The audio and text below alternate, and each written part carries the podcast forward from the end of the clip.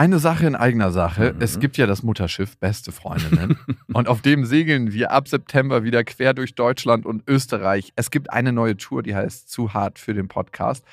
Und da kommen so ein paar Inhalte rein, die wirklich zu hart sind für den Podcast. Es gibt sehr viel Interaktion mit euch. Es wird ein Riesenspaß. Es ist immer wahnsinnig lustig, was uns die Leute danach spiegeln. Man hat einfach einen saugeilen Abend. Also wir zumindest. Wir zumindest und hoffentlich auch alle anderen. Wir hatten auch letztes Mal die Erfahrung gemacht, dass beste Vaterfreudenhörer bei der Tour waren und auch sehr viel Spaß hatten. Ja, unbedingt. Und unbedingt. irritiert waren, was wir hier überhaupt machen. ja, ganz genau. Es gibt ja Leute, die hören beste Vaterfreunde, die kennen beste Freundinnen nicht. Mhm. Und es wird eine gesunde Mischung. Also sowohl beste Freundinnen als auch beste Vaterfreundenhörer werden abgeholt. Und ihr könnt euch jetzt die Karten sichern. Die Infos findet ihr in den Shownotes und die Karten gibt es auf bestefreundinnen.de. Und es gibt nicht so viele. Also falls ihr überlegt, macht's lieber jetzt. Warum gibt es die Welt? Papa, ich hab dich lieb. Mama macht die Arbeit und Papa macht den Quatsch. Beste Vaterfreuden. Der langweilige Podcast übers Vatersein. Ja, ja, ja, ja, ja, ja. Ich hasse Papa. Weißt du, dass Mama auch manchmal weint wegen dir? Halt die Fresse, halt die Schöpfe. Setz dich bitte hin. Hallo und herzlich willkommen zu Beste Vaterfreuden. Hallo und wir reden heute darüber, dass es nicht nur schlecht ist, Trennungskind zu sein, weil eigentlich gucken wir immer mit der Brille drauf, so, ey, wie viel ist uns verloren gegangen, dadurch, dass unsere Eltern nicht mehr zusammengeblieben sind, beziehungsweise mir, bei dir ist es ja anders. Aber vielleicht ist es auch ein krasser Vorteil. Das ist eine krasse Biased-Geschichte, die du dir ja gerade ausdenkst. Nicht ich habe mir die ausgedacht, sondern eine Hörerin und die hat uns ah. geschrieben an beste.bestefreundin.de mit dem Betreff Vaterfreuden und sie schreibt, Lieber Jakob, lieber Max, ich höre euch richtig gerne. Irgendwie begleitet ihr mich auf dem Weg hin zur getrennten Elternschaft. Dabei kann ich natürlich mehr mit Jakob connecten und Max Familienmodell erscheint mir etwas fremd und sogar unattraktiv. Was? Zumindest aus der Frauenrolle in dem System. Ich würde Jakob zustimmen bei der Vermutung, dass Trennungskinder auch tendenziell wieder Trennungselternschaften in der nächsten Generation erzeugen. Ja, also es war ja unsere These dazu sagen, wenn du bei getrennten Eltern aufgewachsen bist, dass du dann potenziell das Modell auch wieder bei dir lebst. Aber genauso umgekehrt, ob ich gar keine Wahl habe, ja. mich von meiner Frau zu trennen, weil ich so sehr in diesem System gefangen bin, man bleibt zusammen für ein Leben lang für die Kinder. Mhm. Wer weiß. Und die Frage ist, an meinem Modell, was ist daran so schlimm? Die stellt sie. Ist es nicht sogar eine gute Vorbereitung aufs Leben und realistisch? Die meisten Scheidungen finden nach fünf bis sieben Jahren statt. Ich bin im Gegensatz zu dir, Jakob, ein sehr glückliches Trennungskind gewesen. Ich habe jetzt auch nicht gesagt, dass ich ein unglückliches war. Klingt das immer so? Okay, danke, Max. Also es ist ähm, nur ein bisschen die Frage zu stellen, mit welchen Themen beschäftigt man sich im Leben und wie sehr schränken einen diese Themen manchmal im Alltag ein. Bei dir habe ich jetzt nicht das so Gefühl, dass du durch die Trennung deiner Eltern und durch die Themen, die du dadurch mitbekommen hast, dass dein Leben sehr stark negativ beeinflusst auf Bereich berufliche Karriere, eigenes Weiterkommen, Selbstverwirklichung, mhm. vielleicht eher in dem Aspekt Bindung und Beziehung. Nur so eine These, die ich hier gerade wild aufstelle. Aber ich glaube, es gibt auch andere, die aus getrennten Elternhäusern kommen, die im Gegensatz zu dir das nicht geschafft haben, das umzumünzen in, ich bin in gewissen Bereichen vielleicht sehr erfolgreich, was auch immer das ist, und in anderen habe ich ein paar Defizite, die ich versuche auszugleichen, sondern durch die Bank weg ein großes Thema haben, sich überhaupt in der Welt zurechtzufinden. Und das würde ich schon behaupten, dass es das auch bei Trennungskindern geben kann. Ja, ja, ausgelöst durch die Trennung. Ausgelöst durch die Trennung. 100 Prozent, auf jeden Fall. Und ich finde auch immer, was ist der Fokus im Leben? Ne? Muss ich die ganze Zeit auf meinen Themen rumreiten ne? und muss ich mich die ganze Zeit damit beschäftigen, was nicht so gut gelaufen ist? Oder kann es eine Ausgewogenheit, eine Ausgeglichenheit geben? Aber jetzt zurück zu Lotta. Und Lotta sagt, viele Urlaube waren bei ihr dabei, die Eltern hatten immer richtig Bock auf uns weil sie freie Kindertage hatten. Zwei zu Hause, in denen es ganz unterschiedlich ablief. In einem hatte ich ein großes eigenes Zimmer und im anderen wollten wir unbedingt alle zusammen mit fünf Kindern in einem Zimmer schlafen und haben uns abends Geschichten erzählt. Die Patchwork-Konstellation hat allerdings auch nicht gehalten, aber wir haben trotzdem noch einen guten Kontakt. Und ich bin vermeintlich realistisch an die Sache rangegangen und habe meinem Partner erklärt, dass ich ihn zwar liebe und dass ich ihn als tollen potenziellen Papa sehe, aber Elternschaft und Liebesbeziehung für mich auf zwei getrennten Bahnen laufen. Er hat sich jedoch darauf eingelassen. Jetzt befinden wir uns an einem Punkt, an dem die Beziehung eigentlich keine Perspektive mehr hat und es dennoch sehr schwer ist, in getrennte Elternschaften überzugehen, obwohl wir doch damit von Anfang an gerechnet haben. Und doch ist es so schwer und braucht unglaublich viel Mut, den Schritt zu gehen. weil das Aufteilen von Alltag jetzt gerade im Zusammenleben eingespielt ist und es herausfordernd ist, für ein Kind mit frühkindlichem Autismus den ganzen Tag alleine verantwortlich zu sein. Jakob, ich finde den Schritt der Trennung, den du gegangen bist, unglaublich mutig und konsequent. Vor allem, weil du dich nicht aus der Vaterverantwortung ziehst. Wahrscheinlich, wenn ihr euch ein bisschen anstrengt, wird Patchwork für deine Tochter ziemlich cool und bereichernd je mehr Kinder es von unterschiedlichen Frauen werden, desto komplexer und herausfordernder wird es werden für dich. Vielleicht bist du auch eher von der realistischen Sorte, der mit Partnerin so lange einen Lebensabschnitt teilt, wie es passt. Und das ist dann auch okay. Die Suche nach der Partnerin fürs Leben zum Altwerden ist vielleicht illusorisch und nur machbar, wenn man den starken Willen hat, dieses Modell leben zu wollen. Wahrscheinlich wärst du vor 50 oder 70 Jahren auf jeden Fall mit deiner Ex-Freundin zusammengeblieben. Aber es ist doch auch irgendwie toll, dass man das heute nicht mehr muss. Und es ist nicht das Ende eines guten und erfüllten Lebens für alle Beteiligten. Was denkt ihr dazu? Ich finde es auf jeden Fall mal eine spannende Perspektive. Also erstmal kann ich sagen, das war nicht so ganz freiwillig, dass wir uns getrennt haben. Ich äh, habe mich gar nicht getraut auszusprechen. ich so es war nicht so, dass wir dachten, ah, mutig, cool. dass du diesen Schritt gegangen bist. Ich so, ähm, ja. Auch feige, dass du nicht mit ihr zusammengeblieben bist. Muss man das würde ich wiederum auch nicht sagen. Ja, also Aber- eine Stimme ist da immer noch in mir. Aber es war ja, glaube ich, schon auch ein Schritt, der mehr oder weniger gegangen werden musste, Ja. weil er nicht mehr, weil es nicht mehr realisierbar war. Also man kann jetzt sagen, ja, du hast mutig, dass du da klare Kante bewiesen hast, gesagt, hey, lass uns hier trennen. Aber eigentlich war es ja schon so vergiftet alles, dass ihr gar nicht mehr die Möglichkeit gehabt hättet, zusammen bleiben zu können. Also ihr beide wart, auf die Entgiftungsstation. ihr wart eigentlich schon getrennt. In dem Moment, wo ich, wo es ausgesprochen habe, war es eigentlich schon lange Die überfällig. Trennung war schon viel, viel früher. Mhm. Und ich glaube ganz genau, wir haben es irgendwann einfach ausgesprochen, was ist da? Und Wer hat es eigentlich ausgesprochen? es war so ein beidseitiges Ding. Gab es so einen von euch beiden, der sich hingesetzt, hingestellt hat, gesagt hat, ich glaube, wir sollten es hier beenden? Wir haben uns irgendwann an den Tisch gesetzt und gesagt, okay, das muss von hier aus auseinandergehen. Schnick, Schnack, Schnuck. Und wer, Nee, nee, es war einfach äh, die ganze Zeit schon im Raum und es gab so Mikrodinger immer so, nee, dann will ich nicht mehr, nee, ich will das nicht mehr.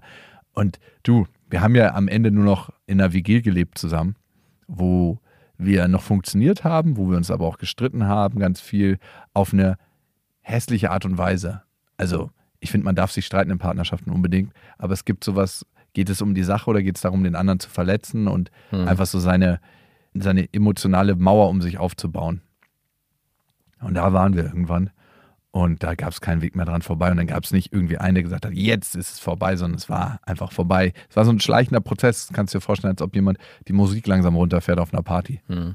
Und wir haben zusammen die Beziehungsmusik runtergefahren. Ja, es ist, war definitiv nicht so, dass du gesagt hast, klipp und klar, ey, ich glaube, es ist Du mutiger Du Mensch. mutiger Mensch. Ja, nee. Den Zahn müssen wir dir leider ziehen. Aber welchen Zahn wir ihr nicht ziehen müssen, ist, dass du danach weiterhin verantwortungsvoll als Vater äh, da geblieben bist. Also Bis jetzt. bis jetzt. Also ich habe letztens auch erst mich wieder mit jemandem unterhalten, bei dem das ein bisschen anders abläuft, wo der Vater, glaube ich, einmal im Monat sporadisch vorbeikommt und ich mich da schon manchmal auch frage, wow, irgendwie verrückt, wie extrem das auch sein kann. Oder auch bei unseren Nachbarn, da gibt es ja diesen einen Nachbarn, da gab es letztens auch so einen krassen, ey. Auf jeden habe ich, glaube ich, habe ich ja schon erzählt, glaube ich, in der letzten Folge, wo wir, äh, wo die Nachbarin sich so krass draußen echauffiert hat und es wurde rumgeschrien und Schimpfwörter und die Tochter war zu Hause und dann dachte ich auch so, ey, Die ist jetzt vier oder fünf? nee, nee, die Tochter ist mittlerweile äh, elf oder zehn. Was? Krass. Also kriegt das alles auch voll mit und da dachte ich auch, Halb. mein Bedürfnis war auch so, ey, ich rufe den Vater an, obwohl ich die Nummer von dem gar nicht habe. Schreibt dem irgendwie. Oder schreibt ihm irgendwie. Kannst du mal Insta schreiben. Genau. Um ihm zu sagen, ey, weißt du eigentlich, was hier gerade passiert und deine arme Tochter, um ihn auch da in die Verantwortung zu nehmen, wie ich mir das selber auch von mir wünschen würde, wenn so eine Situation passiert. Dann wie- würdest du, dass dir jemand über Insta schreibt und sagt, hey, das geht gerade vor deinem ehemaligen Haus ab. Nein, eigentlich, dass auch der Vater in so einer Situation präsent ist und Präsenz zeigt. Also wenn du mitbekommen würdest, Er hat eine neue Familie, lass ihn in Ruhe. genau, das wäre ja analog bei dir, wenn du eine neue Familie hättest. Und dann würdest du aber mitbekommen, dass deine, die Mutter deiner Tochter sich richtig asozial ähm, auf dem Hausflur miteinander streiten. Und das geht über Wochen so. Da würdest du wahrscheinlich als Vater auch irgendwann eingreifen und sagen, hey, so geht es nicht. Ich nehme unsere Tochter jetzt mit. Oder wir müssen darüber sprechen, weil ich will nicht, dass sie das in der Form mitbekommt. Also würdest du auf jeden Fall Verantwortung übernehmen. ja, ich glaube, der Typ, über den wir gerade reden, der hat das emotional abgespalten. Ja, wahrscheinlich. Und Davon gibt es viele Väter. ja, es gibt auch Mütter, die sich da emotional abtrennen. Aber ich glaube, bei Vätern passiert das häufiger, das Ding ist, in dem Moment, wo du das machst, stirbt auch ein Teil von dir.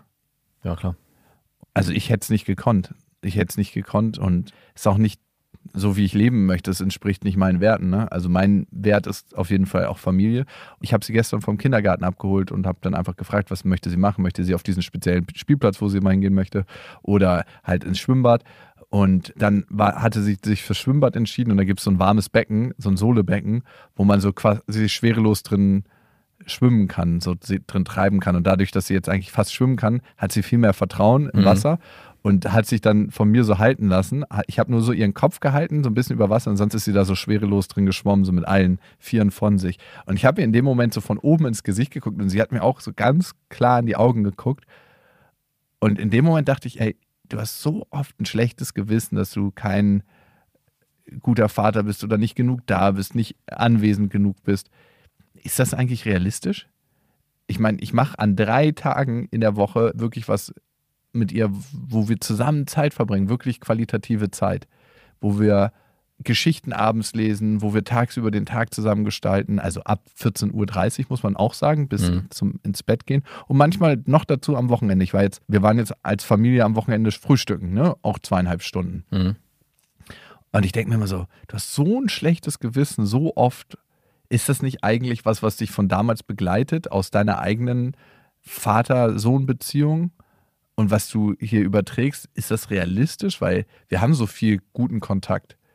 Ja, wahrscheinlich hast du vor allem schlechtes Gewissen immer noch so ein bisschen, ach fuck, ich habe es nicht geschafft, das ganze Familienkonstrukt aufrechtzuerhalten, sondern in dem Moment wird dir ja bewusst, dass du, also vermute ich einfach, die Zeit mit deiner Tochter halt allein in der Form qualitativ hochwertig verbringst, wie du es tust. Aber es gibt halt nicht dieses Familienidyll, was es aber auch nicht braucht für deine Tochter, weil sie es ja eh nicht kennt und wer weiß, ob dieses Familienidyll überhaupt in der Form mit deiner Ex-Freundin so vorher geherrscht hätte können. Ja, hätte ich es möglich machen können mit den 50 Prozent, die ich geben kann. Und ich glaube, wir werden als Partner immer wieder aneinander gerasselt. Also ja, ich finde, es ist gut, auch Elternschaft und Partnerschaft trennen zu dürfen. Und es ist super in der Gesellschaft, in der wir heute leben, das möglich ist. Und wenn wir evolutionsbiologisch darauf gucken, dann sind Partner eigentlich dafür vorgesehen, vier Jahre miteinander zusammen zu sein. Also erstmal so ein Jahr verliebt, dass man sich auch verpaart. Mhm. Und dann vier Jahre, bis das Kind groß genug ist, um mit der Mutter zu überleben und dann zieht man weiter. Ja. Ja, also wenn wir einfach nur auf unsere Biologie gucken, dann wäre das. Und wir haben kulturell ein anderes Modell uns angeeignet, was auch gut ist. Aber wo jeder gucken muss, ist es für mich individuell gut. Klar, ich weiß nicht, ob es von der Gesellschaft in mich eingepflanzt wurde oder ob es wirklich ein Wunsch ist, der in mir ist, äh, kann ich mir schon vorstellen, eine Partnerin fürs Leben zu finden. Ach, jetzt doch wieder. Das ist ja so ein wöchentlicher Switch, der hier passiert. Nein, ich, äh, was ich dir einfach sagen will, ist, ich, ich switche nicht. Ich kann dir nur sagen, ah, muss ich nicht mehr unbedingt Vater werden, nochmal, aber ich kann es mir vorstellen, wenn es mit einer richtigen Partnerin ist. Es ist so wie Eva Mendes gesagt hat, sie wollte nie Kinder kriegen, bis sie Ryan Gosling kennengelernt hat. Nee, ich meinte gar nicht so aufs Kinderkriegen bezogen, sondern auf eine feste Partnerin, die ja dann in dein Modell mit reinpassen würde. Und letzte Woche waren wir bei dem Modell, ich weiß gar nicht, ob ich überhaupt in meinem Leben eine feste Partnerin überhaupt noch haben will. Eigentlich bin ich so, wie es gerade läuft, ganz happy. Ich bin so, wie es gerade läuft, ganz happy. Und trotzdem gibt es in mir eine Leuchtdiode, die immer mal wieder aufblinkt und die sagt, hey, ich könnte mir auch vorstellen, eine tiefe Beziehung bis an den Rest meiner Tage zu führen. Hm. Aber ich kann es mir nicht auf Zwang vorstellen. Also ich denke jetzt nicht auf Zwang, das muss das Modell Nee, werden. auf Zwang funktioniert es ja eh nicht. Also die, die, das ist ja eine tolle Info. Aber wenn man den Wunsch hat und der so groß ist, dann kann man sich ja noch so oft sagen, ja, auf Zwang funktioniert ja das eh nicht. Okay, dann mache ich es ohne Zwang. Du hattest ja letzte Woche gesagt, dass du den Wunsch gar nicht mehr so richtig verspürst. Ob du wirklich eine feste Beziehung willst mit einer festen Partnerin oder ob das Modell, was du gerade jetzt lebst, ob das nicht dein Wunsch ist, eigentlich durchs Leben zu gehen. Äh, Ach, was interessiert mich mein Geschwätz von gestern? ja, genau. Das, exakt. Aber Lotte hat ja so ein bisschen die These auch, glaube ich, aufgestellt, dass, äh, oder die Frage aufgemacht, ob es denn wirklich besser ist, dass Kinder in einer klassischen Familienkonstellation aufwachsen oder ob es nicht auch besser sein kann, wenn die Eltern getrennt aufwachsen. Oder habe ich das falsch verstanden? Ich glaube, genau. Und äh, also ich glaube, es gibt Studien dazu, dass Kinder, die in festen Familienkonstellationen aufwachsen, sicherer, fester, selbstbewusster durchs Leben gehen. Aber es ist auch völlig irrelevant, was diese Studien sagen, weil jede Familie, alle Elternteile kreieren ihr ihre Realität selbstständig und eigenständig, so wie sie für sie am besten ist. Und das Kind weiß am Ende ja auch gar nicht, also deine Tochter weiß ja gar nicht, wie es wäre, wenn ihr zusammen eine ganze Familie wärt. Es gibt vielleicht den Wunsch, den spricht sie vielleicht auch manchmal aus und sagt, ach, es wäre schön, schon schön, wenn Mama und Papa zusammen wären. Aber die Lebensrealität ist ja eine Mhm. ganz andere. Und von daher ist es auch völlig irrelevant, was Studien sagen und irrelevant, was besser und schlechter ist für das Individuum, für denjenigen, der sich dafür entscheidet, ich kann dieses Lebensmodell so nicht leben. Ich muss für mich einen Weg finden, um glücklich zu sein. Und der Weg, glücklich zu sein, ist für mich eben nicht mit meiner Partnerin, mit der ich mich ständig streite, zusammen zu bleiben, sondern mich von der zu trennen, um eben am Ende für meine Tochter da zu sein, ist das dann auch der einzig richtige und sinnvolle Weg. Und der führt am Ende dann auch zu der Ausnahme, die es wahrscheinlich in dieser Studie auch geben wird, dass eben nicht alle Kinder, die in Familienkonstellationen, in klassischen groß werden, ein Kind wird es geben, das ein hat. Kind wird auch selbstbewusst sein, selbstsicher sein. ein Kind von Trennungseltern. Deswegen kann man diese Frage gar, wahrscheinlich gar nicht so klassisch beantworten. Das eine ist besser und das andere ist schlechter. Darum geht es im Prinzip eigentlich gar nicht, sondern es geht wirklich darum zu gucken, Bleibt zusammen, auf Teufel komm raus, macht's irgendwie, aber trennt euch auf gar keinen Fall. exakt darum geht's. An dieser Stelle eine kleine Werbung. Und es ist Ikea mit Small Start und ihr kennt die Serie für Kinder. Da können Kinder alleine Ordnung lernen und aber auch ihr Leben gestalten im Kinderzimmer. Und das ist eine Serie, die mitwächst. Das heißt sehr, sehr praktisch. Und Kinder entwickeln sich ja immer weiter. Schneller als man denkt. Also ich habe jetzt gerade meine Tochter angeguckt und gedacht so, wow, vor zwei Monaten war die noch ganz anders. Ja, meine große Tochter sieht aus wie eine, wie eine alte Frau mittlerweile fast schon. Ja, wenn die so ein Tuch umbinden. Ne? Das macht meine Tochter öfter mal. Und das Schöne an Smallstart ist, wie gesagt, dass es sich mitentwickelt und es gibt was Neues. Nämlich neue Accessoires im Sinne von, die Fronten kann man jetzt wählen, welche Farben man haben möchte und die Griffe sowie weitere tolle Accessoires. Also das heißt, man kann es nochmal individueller gestalten. Die Griffe sind auch herrlich groß. Die Kinder können die Möbel alle selber gut bedienen und es sieht einfach super individuell aus irgendwie. Genau, und die Kinder können diesmal auch selber mitbestimmen, wie sie ihr Zimmer gestalten. Und ich erlebe das auch gerade bei meiner Tochter, die sagt, hey, ich möchte jetzt einen neuen Schrank und ich möchte das so und so haben. Und Ich mache einfach mal neue Griffe. Ich mache einfach mal neue Griffe. Du glaubst nicht, was manchmal nur ein bisschen andere Farbe macht mit der individuellen Auslebung dieser ganzen Sachen. 100 Prozent. Und die kann man jetzt wechseln, sowie andere tolle Accessoires. Small Start bei Ikea, schaut mal vorbei. Die Infos dazu findet ihr auch nochmal in den Shownotes. Und auf ikea.de. Ich bin 100 Prozent bei dir, aber ich finde es gut, mal die Perspektive aufzumachen. Was hat es denn mir für eine Qualität in meinem Leben gegeben, dadurch, dass meine Eltern sich getrennt haben? Also ich kann dir sagen, Ja. auf jeden Fall habe ich sehr intensive Urlaube mit meinem Vater verbracht. Und da war meine Mutter eben nicht dabei, sondern es war nur mein Vater, meine Schwestern und ich. Und mein Vater ist ja ein abenteuerlicher Typ, ne? Der, hey, wir haben neulich wieder über die Situation gelacht, wo er sich so ein Wohnmobil gekauft hat und meinte, jetzt sind wir Camper. und mein Vater donnert ja mit seinem Auto überall lang und ihm ist es auch scheißegal, was das für ein Auto ist, ob das dafür ausgelegt ist. Also war das ein, ein Anhänger oder war das ein richtiges Wohnmobil? Es war ein Wohnmobil mit so einem Alkoven, wo du über Ah, der ja. Fahrerkabine schlafen Mhm, kannst. geil. Und mein Vater hat es auch nie so streng genommen mit Anschnallen. Und wenn Kinder halt nicht zum Anschnallen gezwungen werden in so einem Wohnmobil, sind natürlich alle so, yo, wir machen hier, was wir wollen. Und ich erinnere mich, wie wir über so eine französische Landstraße, die so wellenförmig war, Mhm. gedonnert sind, wo es immer wieder so Momente gab, Geil. Wo man abgehoben hat. Meine Schwester hat unten eine Suppe auf dem Gasherd gekocht. Währenddessen? Ja, sie hat einfach das Gas aufgedreht und gekocht hinten. Meine kleine Schwester saß auf der Toilette und ich war oben in diesem Alkoven, während mein Vater wahrscheinlich mit 120, 125 über diese Landstraße gedonnert ist, hab die Luke von dem Alkoven aufgemacht und immer bei diesen Wellen, wo das Wohnmobil nach oben gegangen ist und wieder unten, habe ich so für ganz kurze Zeit das Gefühl gehabt, meine Beine verlassen die Ma- Matratze. Das war das Gefühl, mit meinem Vater im Urlaub zu sein. Geil. Unglaublich frei. Und diese Qualität hätten wir niemals kennengelernt, wenn meine Mutter dabei gewesen wäre. Weil meine Mutter war ultra ängstlich, was das Natürlich. anbelangt. Auch wenn ich das jetzt höre, wäre ich ultra ängstlich. Natürlich, das ist mega fahrlässig. Mega, mega Also fahrlässig. du würdest es ja wahrscheinlich mit deiner Tochter heute auch nicht so machen. Nein, du. Ey, ich wär, hätte mich einfach von meinem Unterleib trennen müssen, wenn wir einen Unfall gehabt hätten. Ja. Da- Das Fenster hätte mir einfach meinen Unterleib abgetrennt. und der wäre so müde liegen geblieben in dem, in dem Alkoven und ich wäre wahrscheinlich irgendwo langgeschleudert worden und hätte dann diese Motivational Speeches halten können als Mensch ohne Unterleib. So, wie läuft es im Sex? Kein Kommentar. ich hatte eh immer schon als Fetisch Fisten. Und seine Schwester wahrscheinlich hätte dann TED Talks über Gasverbrennungen im Gesicht Meine halten Schwester können. hätte auf jeden Fall diesen heißen Kochtopf Genau, übergekriegt. die hätte dann äußerliche Schönheit, Schönheit ist nicht alles, wäre ihr Thema gewesen. Und Was wäre mit der Toilettenschwester gewesen? die hätte den Schreckensschiss ihres Lebens. Die hätte, die hätte einen Darmdurchbruch bekommen und hätte da ihren TED Talk. Der Einzige, der unversehrt geblieben Nein, nein, die hat, die hat dann, die hat dann, genau, ja, oder sie ist so ein Die hat einen künstlichen Darmausgang ja, genau. bekommen nach und dem darüber ihren TED Talk gehalten. Und der Einzige, der unversehrt geblieben wäre, wäre mein Vater, weil sich im richtigen Moment der Vorhang gezogen, zugezogen hätte vom Wohnmobil, der dir die Fahrerkabine zu einem faradäischen Käfig umgewandelt hätte und die heiße Suppe ihn nicht getroffen hätte. Er hat nur so einen ganz kleinen Spritzer an seinem Finger, während sich das ganze Wohnmobil kugelt. Und sein TED Talk wäre gewesen, wie ich es geschafft habe, mir selbst zu vergeben. Schon nach einem halben Jahr war ich wieder mit mir selbst im Reinen.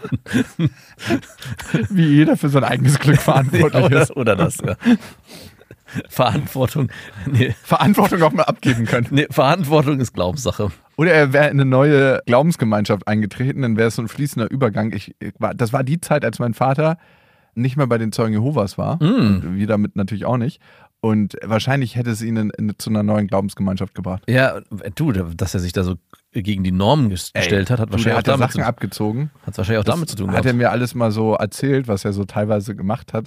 Ähm, Bei den Zeugen oder danach? danach, aber auch währenddessen. Also war nicht immer ganz rund mit den Glaubensbrüdern und Schwestern. Wieso? Was war denn da los? Kein Kommentar. Damit mich killen, ey, wenn ich das erzähle. Was heißt aber zwischen- Nein, jetzt auf. zwischenmenschlich zwischen den Gläubigerinnen und ihm oder was? Nee, Okay, alles andere. Alles andere. Jeder elfte Taler landet am Ende in seiner Kasse, sowas. Nein. Aber äh, Gottes Segen hat er ja vielleicht gehabt. Also ist ja alles gut gegangen. Und darum nochmal zu Lotta. Also ja, ich sehe die Qualitäten und ich sehe auch die Schattenseiten. Und beides ist halt da, Licht und Schatten. Und das sieht man in einer Familienkonstellation, wie ich sie lebe, auch. Da sehe ich die Qualitäten und natürlich sehe ich auch die Schattenseiten. Ich kann nicht drei Tage der Woche sagen, okay, ich bin jetzt komplett frei und mache mein Ding. Und ob das nun Arbeit ist oder ob das Freizeit ist, ist mir selbst überlassen. Aber ich mache 24-7 Das, was einfach mein Ding. Genau, und muss nicht auf meine Familie Acht geben, muss nicht auf Verpflichtungen mit den Kindern Acht geben, muss nicht abends präsent Weil sein. du bringst das scheiß Geld nach Hause. Darum geht's nicht. Es geht am Ende auch. Nein, war Spaß, stimmt, Mann. stimmt auch nicht.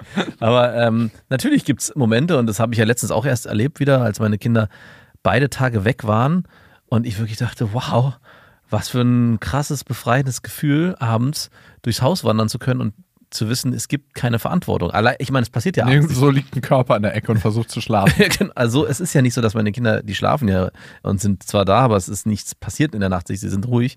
Und trotzdem bin ich da abends durchs Haus gelaufen es war ein krass befreiendes Gefühl zu wissen, sie sind nicht da und es gibt kein Gefühl der Verantwortung, was mich umgibt. Und genauso umgekehrt war es letzte Wochenende so, dass ich am Samstag verabredet war und meine Frau meinte, ach, den Termin hast du dir nicht so schlau gelegt, weil beide Kinder sind weg. Wusstest du das gar nicht? So, ich, verdammt, normalerweise würde ich mir meine Freizeittermine auch immer so legen, dass ich zusätzlich noch den freien Tag ohne meine Kinder habe am Wochenende, weil das halt so selten vorkommt. Ja, und das ist definitiv eine Sache. Darum beneide ich dich zum Beispiel nicht. Ist jetzt nicht so, dass ich sage, oh, ich hätte jetzt auch gerne jede Woche drei Tage frei. Aber es ist mir sehr bewusst, dass es auch sehr angenehm sein kann. Du nimmst dir deine Pausen in deinem emotionalen Erleben, dass du dich einfach ausklingst. genau. ich bin da mal abwesend. Ich bin da mal in meinem emotionalen Hobbykeller. Naja, und äh, ich habe dir ja auch schon mal aufgezählt, dass es auch Väter gibt, die unabhängig davon, dass sie da sind und die Familienkonstellation klassisch leben, nicht mehr präsent sind als du. Also wenn ich mir überlege, es gibt auch Freunde von uns und Bekannte, die von morgens bis abends arbeiten, die kommen abends um 19 Uhr wieder, gehen morgens um 7, haben vielleicht abends das Kind noch mal kurz gesehen, das von Montag bis Freitag. Dann sind die Kinder vielleicht am Wochenende noch bei Oma, jedes zweite. Da bist du als alleinerziehender Vater im, im Pluskontingent weit, weit oben. Ja, an absoluten Stunden und auch an ausgekosteten Momenten. Ja, ich, genau. 100 Prozent. Und Ja. ich glaube, das darf man auch immer nicht vergessen, dass eine Trennung auch einem selber die Möglichkeit gibt, seine Zeit ganz anders, bewusster mit den Kindern zu gestalten, wogegen man als klassisches Familienmodell oft in so einen Alltagstrott gerät, wo man sich dafür gar nicht mehr Zeit nimmt, weil man denkt, ja, ich bin ja eh die ganze Zeit da, wir sind ja eh die ganze Zeit als Familie unterwegs. Und das beste Beispiel bin ich. Ich wollte mit meiner Tochter jetzt schon seit zwei Wochen lang schwimmen gehen. Und dieser Termin hat sich jetzt schon dreimal verschoben. Jetzt verschiebt er sich heute schon wieder, weil es nicht anders, weil es nicht klappt, weil es dann doch zu stressig ist. Und das heißt, ich habe mit meiner Tochter nicht so wie du jede Woche einen Termin, wo Ihr wir wart nicht schwimmen. Nee, wo wir gemeinsam sagen, hey, wir machen an dem Tag was, weil wir Ich habe drei Termine, wo wir was machen. Entschuldigung, du hast natürlich drei Termine, weil sich auf der anderen Seite natürlich im Alltag viele Dinge ergeben, wo man gemeinsam Zeit verbringt, was spielt, dann doch mal was unternimmt, aber eben nicht bewusst sich sagt, hey, wollen wir an dem und dem Tag vielleicht gemeinsam Zeit verbringen, nur wir beide alleine. Das geht definitiv runter. Hm. Okay, es gibt Licht und Schatten bei dem Thema auf beiden Seiten, auf der festen Partnerschaft, auf der Seite, wo die Eltern noch zusammen sind, aber auch auf der Seite, wo die Eltern getrennt sind. Und es gibt ein anderes Thema, was uns zugetragen wurde. Der Ölbohrer, nennen wir das Thema mal. Was? Ey, ich war übrigens gestern in der Sauna ähm, und da war so. Mit deiner Tochter? Nee, das ist eine Sauna-Thermenlandschaft, wo wir immer sind. Mhm. Das heißt, wir waren in dem Becken, aber da war jemand in der Umkleidekabine. Und der hatte wirklich einen Lachs, ich würde sagen, so ganz knapp übers Knie. Also so, so unrealistisch groß. Also wirklich so ein Er Unterarm. hatte doch eine, eine Attrappe dran. ich, ich musste zweimal hingucken und dann haben sich unsere Blicke kurz getroffen und ich wollte so, so nicken, so, mhm. Mhm. Und ich habe auch gesehen, dass meine Tochter so raufgeguckt hat und so, mhm. das war schon. Hat sie das kommentiert? Nee, also es war jetzt nicht so. Nee, hat sie nicht, aber was soll sie dazu Na, sagen? dass du das, dass du da das registriert hast, meine ich. Da hast du gesagt, Papa, bist du etwa neidisch? Oder laut in der Sonne. Ey, das das war so ein Ding, ey, da wäre ich nicht neidisch drauf. Nee. Da ähm, bist du einfach nur am Schmerzen zufügen. Ja. Aber ich habe dann auch, Du bist auf jeden Fall auch nicht ein guter äh, Jogger oder Sprinter mit so einem Ding. ja, weil du immer wieder über deine, äh, du stellst ja immer wieder selber am Bein. naja, aber ich muss dann auch sagen, ich habe dann nochmal einen zweiten Blick drauf geworfen, weil ich dachte so, mhm. Weil es war so ein kleiner, zierlicher Mann. So, ich dachte so, bei dir hätte ich jetzt nie diesen Lörres erwartet. Mhm. Der war so ganz leicht angerieben. Ah, hat er. Ugh. Ja, dachte ich mir dann auch. Ist so schon ein bisschen Blut reingeflossen in die Sache. Ugh. Das zählt nicht, mein Lieber. du Schummler. Schön ein unter der Gemeinschaftsdusche gehobelt und dann zum angeriebenen Lörres in die Umkleide.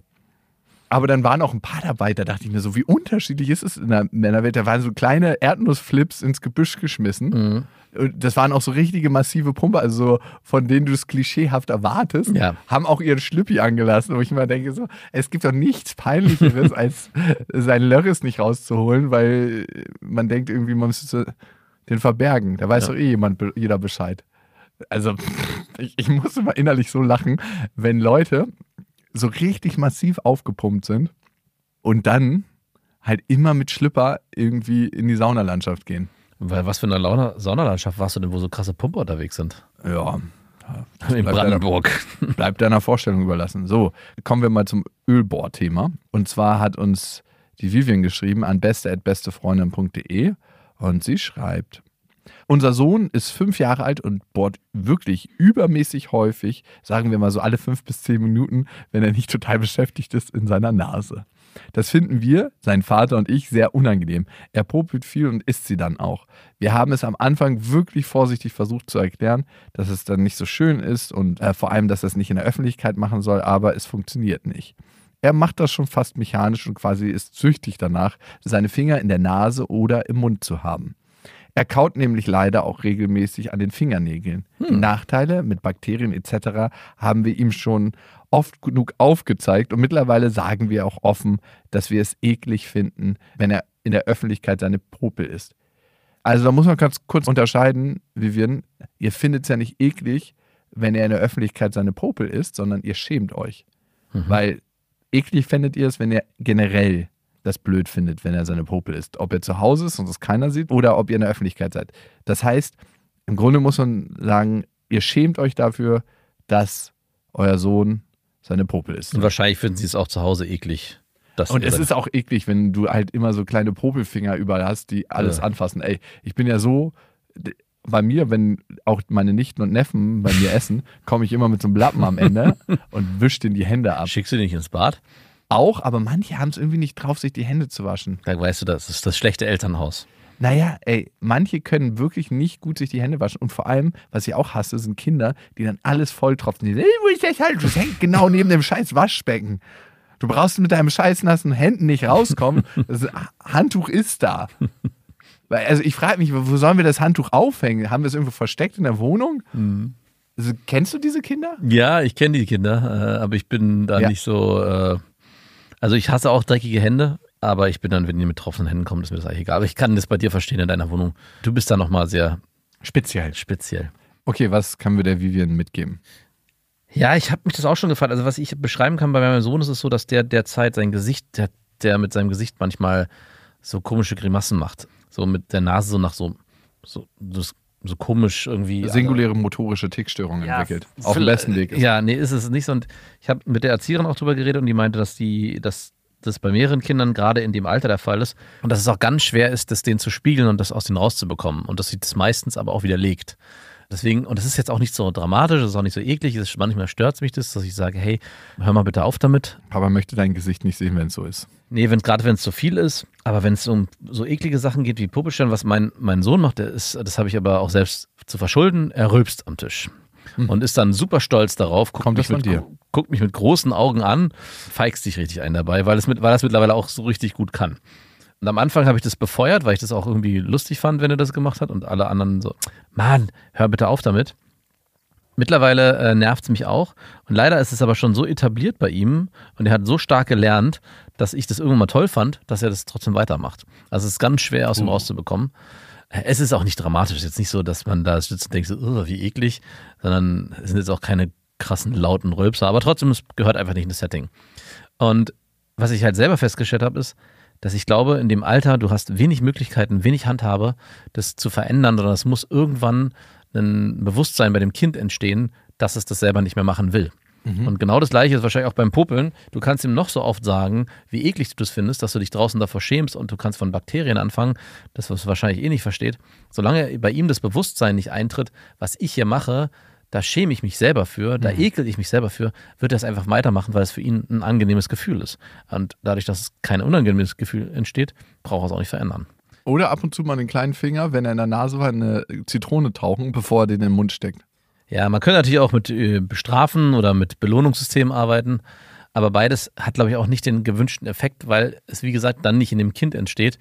Aber Popeln ist halt auch wirklich so eine widerliche Sache draußen mit anderen. Also ich weiß ja nicht, wie es du, wenn, wenn man sich selber schon davor ekelt, dass sein eigenes Kind popelt und die Puppel ist, überleg dir das mal, wie das für andere ist, die das sehen. Ja. So ein Kind willst du dann auch nicht mehr bei dir haben. Also es geht ja wirklich. Also wenn ich überlege, ich hätte eine Freundin von meinen Kindern, hätte, da wäre so eins, dann würde ich wirklich zu meiner, Frau, zu meiner Frau sagen, du, äh, lass mal gucken, dass wir das in Zukunft hier nicht mehr reinlassen. Wirklich?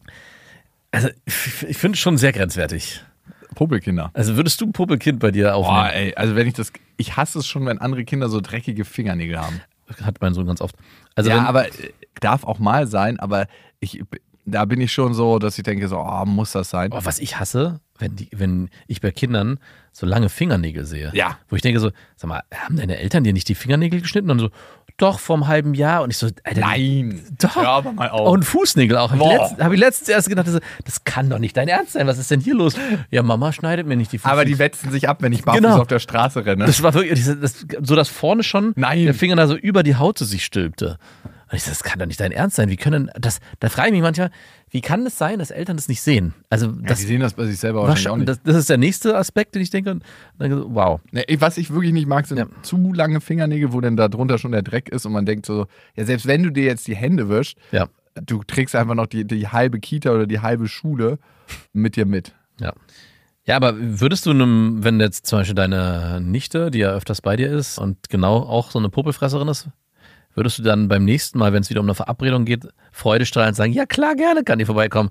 Oder könnte es vielleicht sogar sein, dass du sagst, ah, ich wir wollten morgen eigentlich ähm, schwimmen gehen, ich muss mal gucken, ob das zeitlich passt. Ich melde mich nochmal. Klick. Nie wieder gehört. Mm, also erstmal muss ich sagen, das Schöne ist, dass bei meiner Tochter es jetzt keine Ekelfreundin gibt. Überhaupt nicht. Nee, bei mir zum Glück auch nicht. Also das ist schon mal richtig gut. Die sind alle total cool und da hat sich echt coole Mädels ausgesucht und auch Jungs. Dadurch, dass sie mit mir verwandt sind, glaube ich, könnte ich das akzeptieren. Mhm. Und wenn die das mal machen, ist auch okay. Aber wenn, was, ja.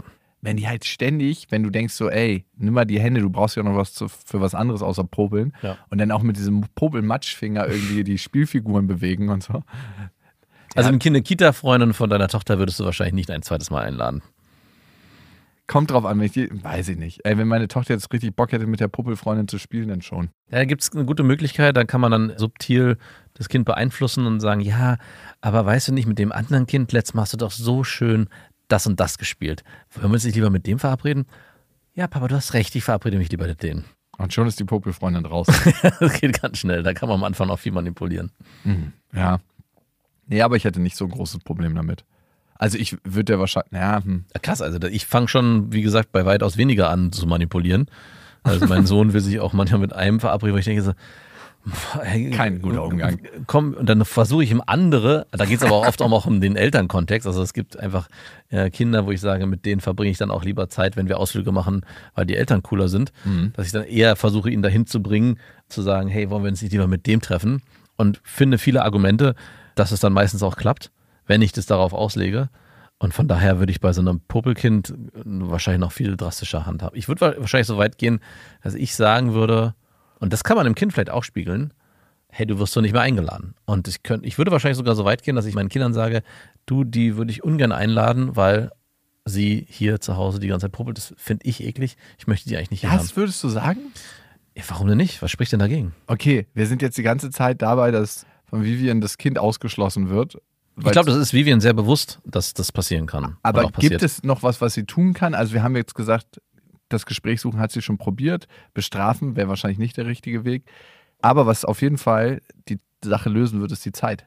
Weil Ja. irgendwann wird es deinem Kind selber auffallen, spätestens wenn es in die Schule geht, dass es so viel Scham empfindet, dadurch, dass es das Verhalten an den Tag legt, weil es das gespiegelt bekommt von anderen Kindern. Äh, du bist eklig, du popelst. Also das wird ja kommen. Ja. Und dann wird dein Kind damit automatisch aufhören. Ziemlich sicher. Vielleicht gibt es auch nur eine ganz pragmatische, klassische, einfache Möglichkeit, das Problem zu lösen. Es scheint ja einen Leidensdruck zu geben. Es scheinen viele Popel in der Nase zu sein. Und vielleicht kann man ja dafür so sorgen, ein bitteres Nasenspray reinmachen. dass es keine, dass es weniger Popel gibt. Also ich weiß nicht, ob man das bei so einem jungen Kind schon machen kann. Vielleicht, dass man morgens eine Nasenspülung macht. Das, so, das sozusagen, ja, ist aber nicht so einfach. Ich habe es mit meinem Sohn auch probiert. Das hat nicht so richtig gut funktioniert. Dass man sozusagen die Ursache bekämpft, die ja vielleicht mit einer großen Poppelansammlung zu tun hat. Vielleicht auch mal zum Arzt geht. Vielleicht hat er eine Allergie oder so entwickelt, wo er so eine leicht verschnupfte Nase hat. Also ich würde es vielleicht auch nochmal medizinisch betrachten, weil Kinder ja schon sehr oft Dinge tun, weil sie was stört. Also ich würde jetzt auch nicht behaupten, dass er das einfach nur macht, weil er es super gerne macht.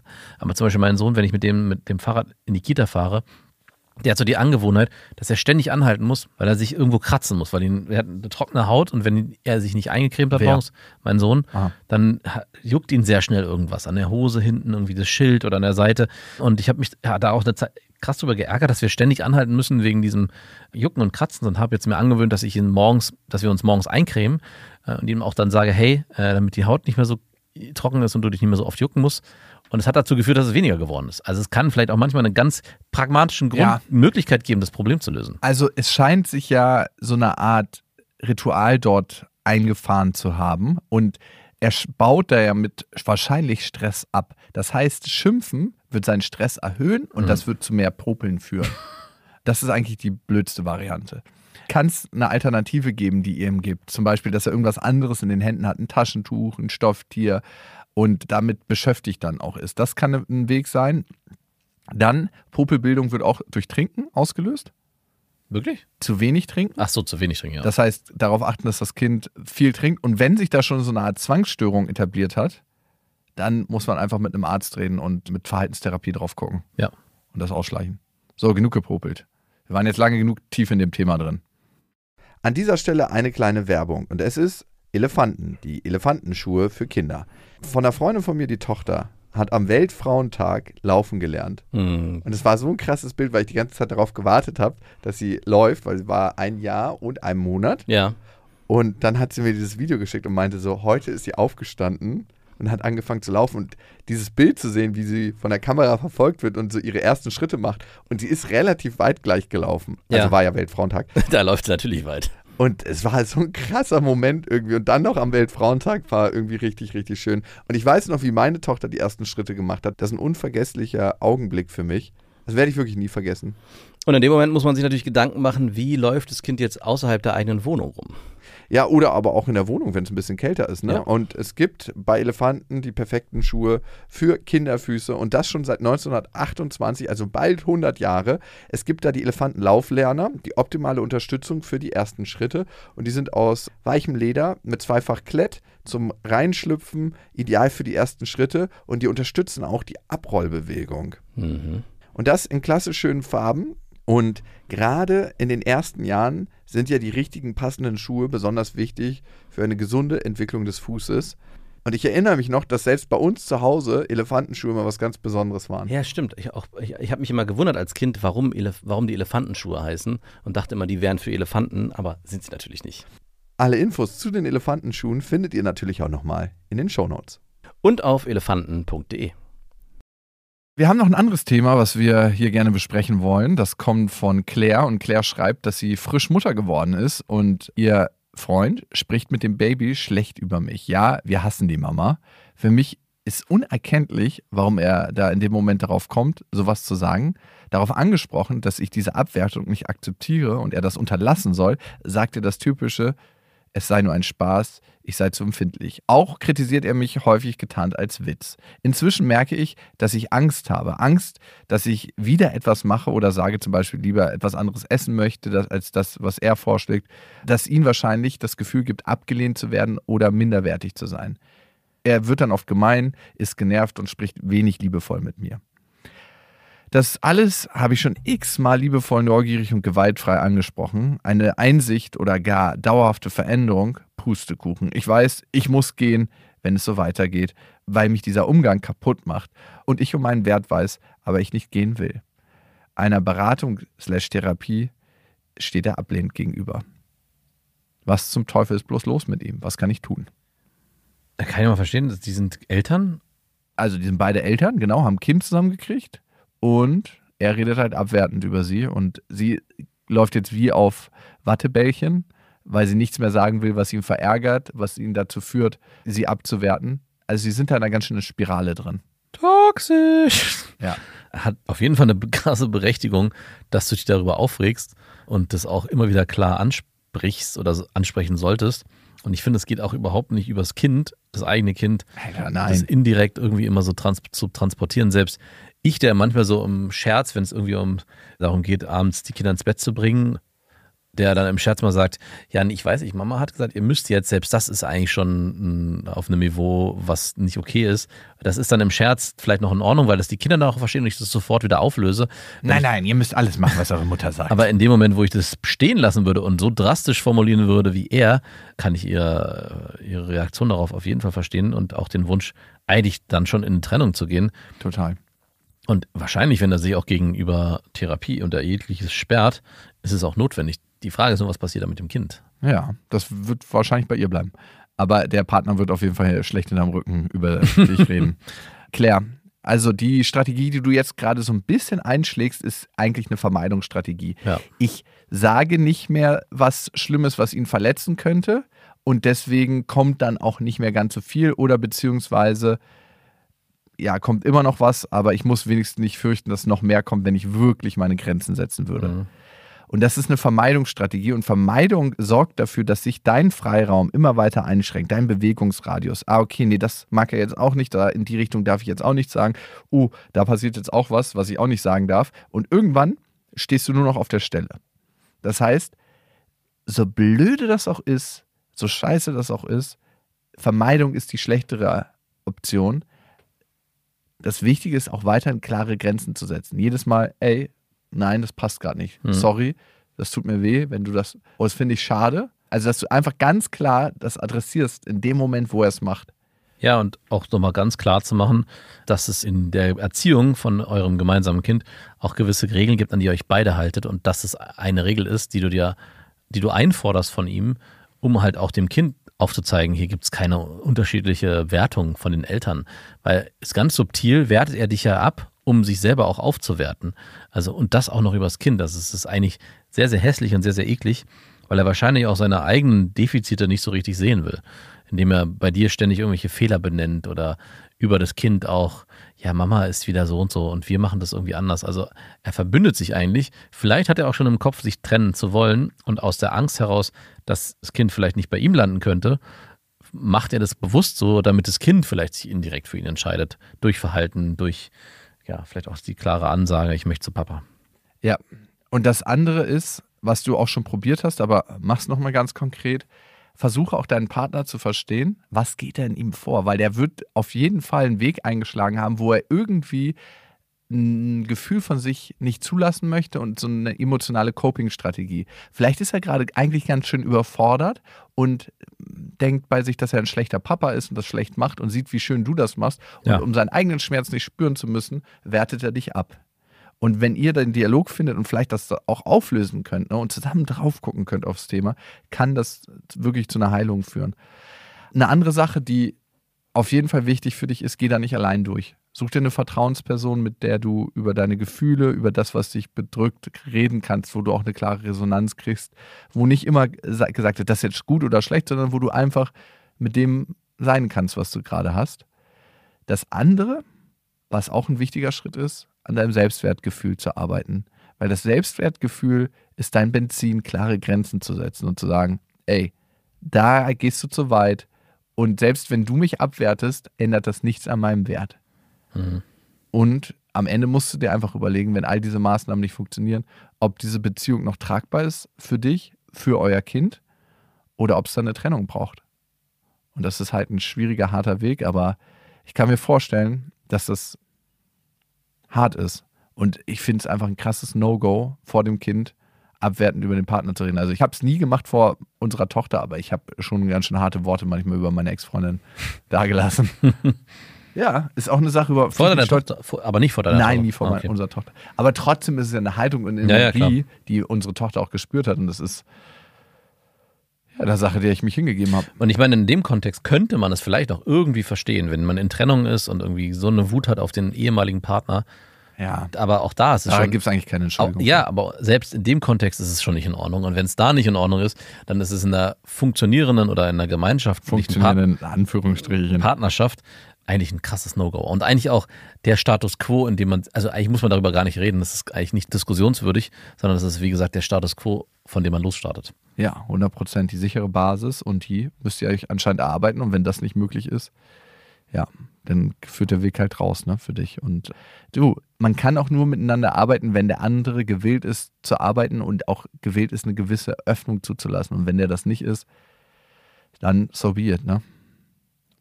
Das war ein lustiges Ende. Ja, schön war's. War- Nein, aber muss ja auch nicht immer so sein. Es gibt halt alle Facetten im Leben. Gut, vielen Dank, dass ihr bis zu der Stelle hier dran geblieben seid. Und ihr könnt uns natürlich auch schreiben an beste.bestefreundinnen.de mit dem Betreff Vaterfreuden, wenn es für diesen Podcast bestimmt ist, wenn es für beste Freundinnen bestimmt ist. Den anderen Podcast, den wir machen, dann braucht ihr natürlich keinen Betreff. Einfach raus damit und ihr könnt uns folgen auf Instagram, auf allen Podcast-Plattformen und diesen Podcast weiterempfehlen, wenn ihr das möchtet. Das ist immer gut und natürlich auch bewerten. Das geht auch. Also, wir hören uns. Bis dahin. Bis dahin. Das war Beste Vaterfreuden, eine Produktion von Auf die Ohren.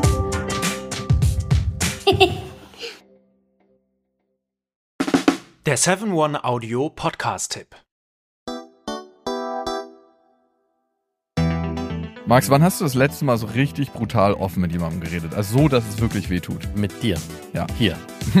Das sind wir, beste Freundinnen, der ultra-ehrliche Männer-Podcast. Und wir reden über Liebe, Sex, Beziehung, über alles, was eigentlich hinter verschlossenen Türen besprochen wird. Und manchmal auch über Freundschaft. Bei uns erfahrt ihr so Sachen, wie man wirklich herausfinden kann, ob man mit einer Frau zusammen sein will oder doch nur bimsen. Und warum Max Freundin gerade zumindest im Podcast einen Riesenunfall mit ihrem Pferdehänger hatte. Das eine oder andere Gedankenexperiment wird ja auch noch gemacht. Also hört rein, jeden Donnerstag gibt's beste Freundinnen überall, wo es Podcasts gibt.